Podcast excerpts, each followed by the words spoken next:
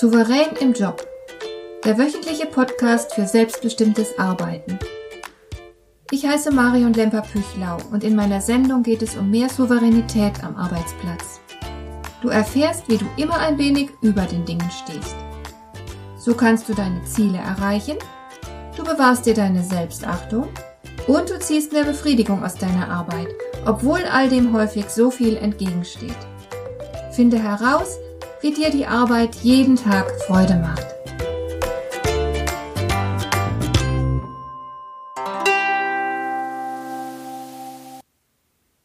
Willkommen zu einer neuen Folge Souverän im Job. Heute habe ich mir ein besonders spannendes Thema ausgesucht. Ich möchte dir nämlich verraten, wie du zum Glückspilz wirst. Es gibt ja auch im Arbeitsleben Menschen, denen scheint alles zuzufallen. Die scheinen es leichter zu haben als andere. Und daneben gibt es diejenigen, die offenbar immer Pech haben. Sie arbeiten zum Beispiel sehr fleißig und sie bilden sich auch eifrig weiter, aber sie werden trotzdem nicht befördert und jüngere, viel weniger erfahrene Kollegen ziehen dann auf dem Weg nach oben einfach an ihnen vorbei. Als ich damals während meiner Studienzeit als Aushilfskraft im Großraumbüro eines Pharmakonzerns gearbeitet habe, da ist es mir schon aufgefallen. Einige der Kollegen waren immer gut drauf und sie konnten bei den Plaudereien in der Pause immer von schönen Erfahrungen berichten, während andere die geborenen Pechvögel zu sein schienen. Das heißt, sie sprachen zum Beispiel darüber, dass der Urlaub verregnet gewesen war, dass sie auf dem Weg zur Arbeit einen kleinen Autounfall gehabt hatten, dass sie einfach keine schöne Wohnung finden konnten und so weiter. Wie kommt das? Warum haben einige Menschen offensichtlich so viel mehr Glück in ihrem Leben als andere? Und diese Fragen hat sich auch der britische Psychologe Richard Wiseman gestellt. Er fand die Fragen sogar so interessant, dass er ganze acht Jahre seines Arbeitslebens darauf verwendet hat, die Antworten zu finden. Richard Wiseman untersuchte als erster Wissenschaftler systematisch die Faktoren, die einen Menschen zum Glückspilz oder zum Unglücksraben werden lassen. Er verfolgte damit zwei Ziele. Er wollte zum einen verstehen, ähm, wie das passiert, und er wollte zum anderen dieses Verständnis dann letzten Endes nutzbar machen, damit jeder von uns nach Möglichkeit ein Glückspilz werden kann. Richard Wiseman befragte erstmal eine ganz große Anzahl von Menschen, die sich selbst für Glückspilze oder Pechvögel hielten. Er wollte nämlich ganz konkret die Unterschiede zwischen diesen Gruppen herausfinden. Er wollte wissen, wie unterscheiden die sich denn genau, die Glückspilze, von den Pechvögeln. Und er fand tatsächlich vier Hauptunterschiede zwischen diesen beiden Gruppen. Der erste ist, dass der Zufall den Glückspilzen scheinbar immer wieder günstige Chancen und Möglichkeiten einfach in die Hände spielt. Das heißt, die Glückspilze erhalten vorteilhafte Gelegenheiten und das sogar oftmals ohne dass sie es überhaupt darauf abgesehen hätten. Sie begegnen zum Beispiel zufällig jemandem, der ihr Leben in irgendeiner Weise positiv beeinflusst oder Sie lesen vielleicht zufällig einen Artikel, der Ihnen ganz neue Perspektiven und Möglichkeiten eröffnet und so weiter. Der zweite große Unterschied besteht darin, dass Glückspilze mit traumwandlerischer Sicherheit die richtigen Entscheidungen treffen. Und sie können dabei oft selbst gar nicht sagen, warum sie so entschieden haben. Sie scheinen ganz einfach zu spüren, wie sie die Weichen stellen müssen, ob sie beispielsweise jemandem trauen können oder nicht. Pechvögel hingegen treffen öfter Entscheidungen, die sich dann im Nachhinein als Fehlschlag oder als Irrweg herausstellen. Der dritte große Unterschied besteht darin, dass Glückspilze es überdurchschnittlich oft erleben, wie ihre Träume sich verwirklichen. Das heißt, ihre Wünsche gehen in Erfüllung. Sie bekommen, was sie haben wollen. Bei Pechvögeln zeigt sich das gegenteilige Bild. Die träumen auch, die haben natürlich auch Wünsche, aber sie kommen da viel seltener an als die Glückspilze. Und dann gibt es noch einen vierten großen Unterschied. Glückspilze können nämlich Stroh zu Gold spinnen. Das heißt, sie haben natürlich auch manchmal Pech im Leben, also sie haben auch mal einen Autounfall oder sowas. Aber es gelingt ihnen in vielen Fällen, ihr Pech in Glück zu verwandeln. Und sie können auch aus scheinbar unglücklichen Erfahrungen ihre Nutzen ziehen. Jetzt fragt sich natürlich, wie diese Unterschiede zwischen Glückspilzen und Pechvögeln zu erklären sind. Man könnte jetzt annehmen, dass Glückspilze vielleicht übersinnliche Fähigkeiten besitzen, mit denen sie das Glück herbeiführen.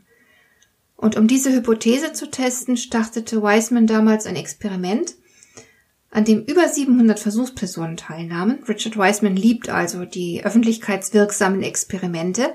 Er hat nämlich Menschen, die sich als Glückspilze betrachteten und solche, die sich für Pechvögel hielten, die hat er die Lottozahlen vorhersagen lassen. Und dabei zeigte sich, dass die Gruppe der Gewinner sich zu gleichen Teilen aus Glückspilzen und Pechvögeln zusammensetzte. Das heißt, Glückspilze hatten nicht mehr Treffer als die Pechvögel. Daraus können wir schließen, dass es Glückspilzen tatsächlich an übersinnlichen Fähigkeiten mangelt. Der Grund für die vielen glücklichen Zufälle muss also woanders liegen. Und als nächstes prüfte Wiseman dann die Hypothese, nach der Glückspilze womöglich intelligenter sind als Pechvögel. Er maß die Intelligenz seiner Probanden und er wollte das sehr sorgfältig machen und bediente sich deswegen auch sehr bewährter Testaufgaben, um möglichst zuverlässige Ergebnisse zu erhalten. Dabei zeigte sich dann, dass beide Versuchsgruppen ungefähr die gleichen Resultate bei allen Testaufgaben erzielten. Glückspilze sind also nicht signifikant klüger als Unglücksraben. Also ist auch Intelligenz kein Erklärungsfaktor für glückliche Zufälle. Es muss also irgendetwas anderes sein. Wiseman hat dann angefangen, ganz wild zu suchen. Der befragte seine Probanden zu ganz vielen unterschiedlichen Aspekten ihres glücklichen bzw. ihres unglücklichen Lebens. Und er fand überrascht heraus, das war sehr erstaunlich, dass die Glückspilze beim Tippen der Lottozahlen doppelt so hohe Gewinnerwartungen gehabt hatten wie die Pechvögel. Natürlich sind beim Lottospiel die Erwartungen ohne Bedeutung, denn die Kugeln bleiben ja davon völlig unbeeindruckt, was wir uns erwarten. Aber im alltäglichen Leben können positive Erwartungen sehr wohl großen Einfluss auf das Ergebnis haben. Und daraus zog dann Richard Wiseman den Schluss, dass sich Glückspilze und Pechvögel hinsichtlich ihrer Persönlichkeit unterscheiden müssen. Sie denken und handeln eben nicht auf die gleiche Weise. Und in den darauffolgenden Jahren fand er dann durch systematische Studien heraus, in welcher Weise sich die Persönlichkeit eines durchschnittlichen Glückspilzes von der eines Pechvogels unterscheidet. Und das ist sehr spannend.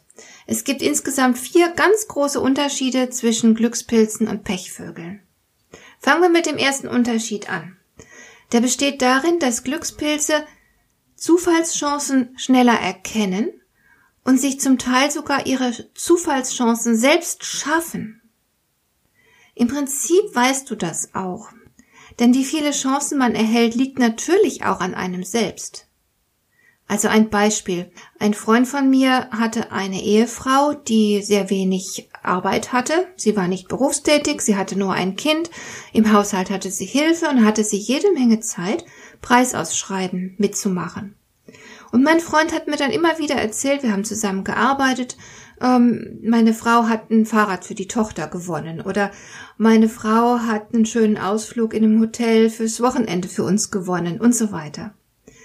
Wer also oft bei Preisausschreiben gewinnt, der nimmt in der Regel wöchentlich an mehreren Dutzend Preisausschreiben teil und damit erhöhen sich natürlich die Chancen. So war das bei der Ehefrau meines Freundes. Und genauso verhält es sich natürlich auch mit jedem anderen Bereich. Wir können meistens etwas tun, um unsere Chancen zu verbessern.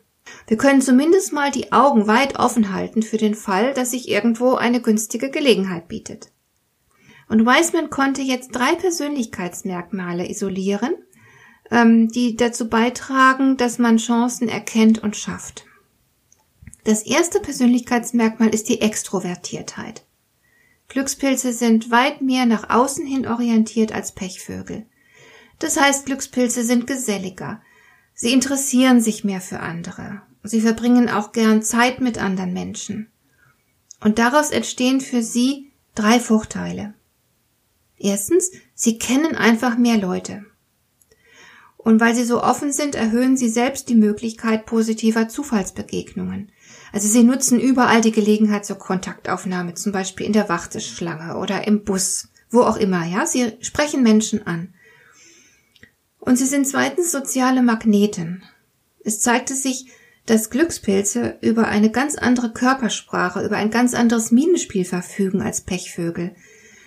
Und zwar machen sie das so, dass andere sie als positiv und einladend wahrnehmen. Und sie präsentieren sich in dieser einladenden, positiven Weise sogar dreimal häufiger, als Pechvögel es tun. Konkret heißt das, Glückspilze lächeln viel häufiger, sie nehmen viel mehr Blickkontakt zu anderen Menschen auf und sie wenden sich dem Gesprächspartner auch körperlich zu. Als Folge davon werden sie von anderen als fröhlicher, als optimistischer, als unternehmungslustiger und rundum sympathischer wahrgenommen. Und der dritte Vorteil, den sie davon haben, dass sie so offen für andere sind, ähm, sie lassen den Kontakt zu anderen Menschen nicht abreißen. Sie sind ähm, sehr erfreut, wenn sie Kontakt mit anderen Menschen haben können und sie schätzen die Kontakte, die sie schon haben. Deswegen pflegen sie ihre Kontakte.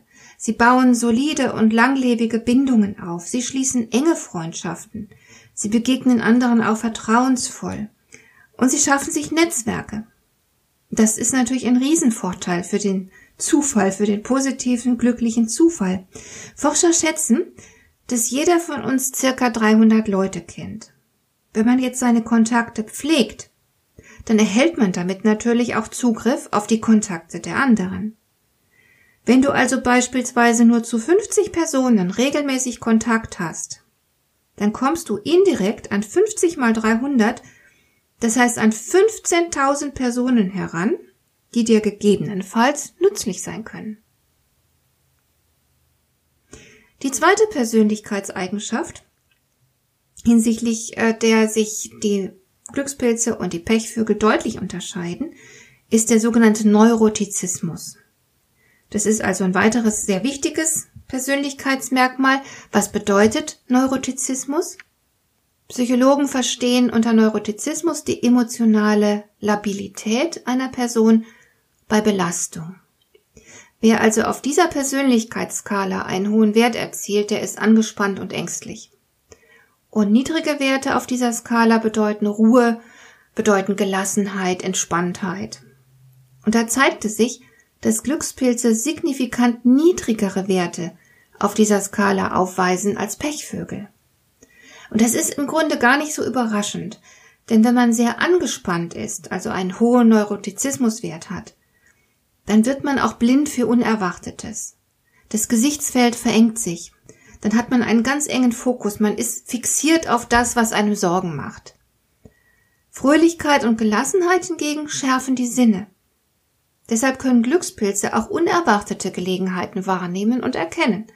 Glückspilze haben weniger eng umrissene Erwartungen, sind weniger fixiert auf Sorgen. Und sie nehmen das Gute, wie es eben kommt. Sie suchen nicht krampfhaft nach dem, was sie sehen wollen. Krampfhaft bemühtes Suchen ist sowieso seltener von Erfolg gekrönt. Und es gilt natürlich immer, dass wir rundum von Gelegenheiten umgeben sind. Wenn wir gelassen sind, dann können wir aufmerksamer sein für das, was sich von ganz allein ergibt. Und dann gibt es noch ein drittes Persönlichkeitsmerkmal, hinsichtlich dessen sich die Glückspilze und die Pechvögel deutlich unterscheiden, und das ist die Offenheit für neue Erfahrungen.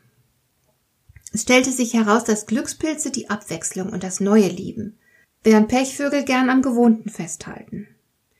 Glückspilze mögen ungewohnte Erfahrungen und sie weichen auch sehr gern mal von ausgetretenen Pfaden ab. Also wenn Sie zum Beispiel ins Restaurant gehen, dann würden Sie sich auch was bestellen, was äh, Sie noch nie gegessen haben und was vielleicht ein bisschen komisch aussieht. Sie sind neugierig, Sie wollen wissen, was das ist. Pechvögel mögen einfach keine Überraschungen, sie bleiben lieber bei dem, was sie kennen. Die Pechvögel würden sich also ein Gericht bestellen, das sie mögen, das sie kennen und wo sie kein Risiko eingehen. Und da kann es dann natürlich nicht überraschen, dass Glückspilze reicher an glücklichen Zufällen sind denn durch ihr abwechslungsreiches Handeln schaffen sie sich selbst immer wieder neue Gelegenheiten. Das heißt, glückliche Veränderungen setzen auch eine gewisse Flexibilität im Handeln voraus. Nun war es ja Richard Wisemans zweites großes Ziel, dass er diese wissenschaftlichen Erkenntnisse praktisch nutzt, damit jeder von uns die Chance bekommt, seine Chance auf glückliche Zufälle zu vergrößern. Und jetzt gucken wir einfach mal, was für Tipps könnte man aus der Tatsache herleiten, dass Glückspilze einfach extrovertierter sind als Pechvögel? Erster Tipp, sprich einfach Menschen an, wo immer du eine Gelegenheit dazu findest. Egal, ob in der Warteschlange oder im Aufzug oder am Parkautomaten, völlig wurscht. Mach einfach eine freundliche Bemerkung, sag irgendwas Nettes oder Humorvolles.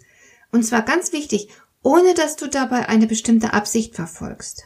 Tritt einfach nur in Kontakt und sei offen für das, was sich daraus ergibt. Ein zweiter Tipp, den ich dir geben möchte, wenn du demnächst mal wieder in der Stadt unterwegs bist, dann sprich doch einfach mal jemanden an, der dir sympathisch erscheint und frag ihn, ob er eine Tasse Kaffee mit dir trinkt. Ich weiß, das ist schwer. Ich weiß, das trauen sich ganz viele Leute nicht. Ich hatte diese Übung jahrelang in einem meiner Seminare und ich weiß noch genau, wie die Leute gestöhnt haben, als sie diese Aufgabe bekamen. Aber ich weiß auch, wie glücklich die waren, wenn sie es gemacht hatten. Welche Chance darin liegt. Ein dritter Tipp zur Extrovertiertheit. Achte im Gespräch unbedingt auf deine Körpersprache. Das heißt, verschränke deine Arme nicht, schlag auch nicht deine Beine übereinander. Schau unbedingt deinem Gegenüber ganz oft in die Augen und lächle ruhig häufiger mal, nicke bestätigend. Ja, dann wirst du ganz anders wahrgenommen. Und noch ein vierter Tipp. Erhalte unbedingt deine Kontakte am Leben. Das muss nicht aufwendig sein. Die modernen Medien machen ja die Kontaktpflege sehr leicht. Aber tu's einfach. Ein kleiner Gruß, ein netter Hinweis, mal eine gemeinsame Tasse Kaffee, das reicht schon. Dann gibt's natürlich auch Tipps dafür, wie du deine Neurotizismuswerte senkst und niedrig hältst.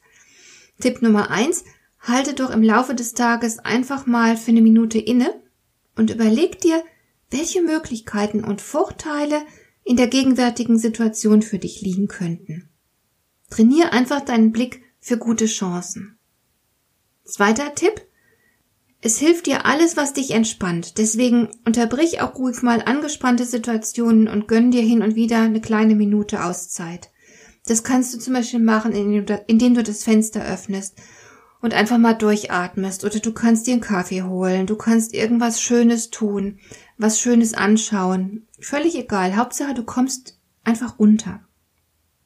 Und ein dritter Tipp. Wenn du hohe Neurotizismuswerte hast, das heißt, wenn du zu den Personen gehörst, die eher angespannt und ängstlich sind, dann stell unbedingt angstauslösende Gedanken in Frage. Denn in über 90 Prozent der Fälle tritt überhaupt nicht ein, was du befürchtest. Darum sei unbedingt den eigenen Sorgen gegenüber äußerst kritisch.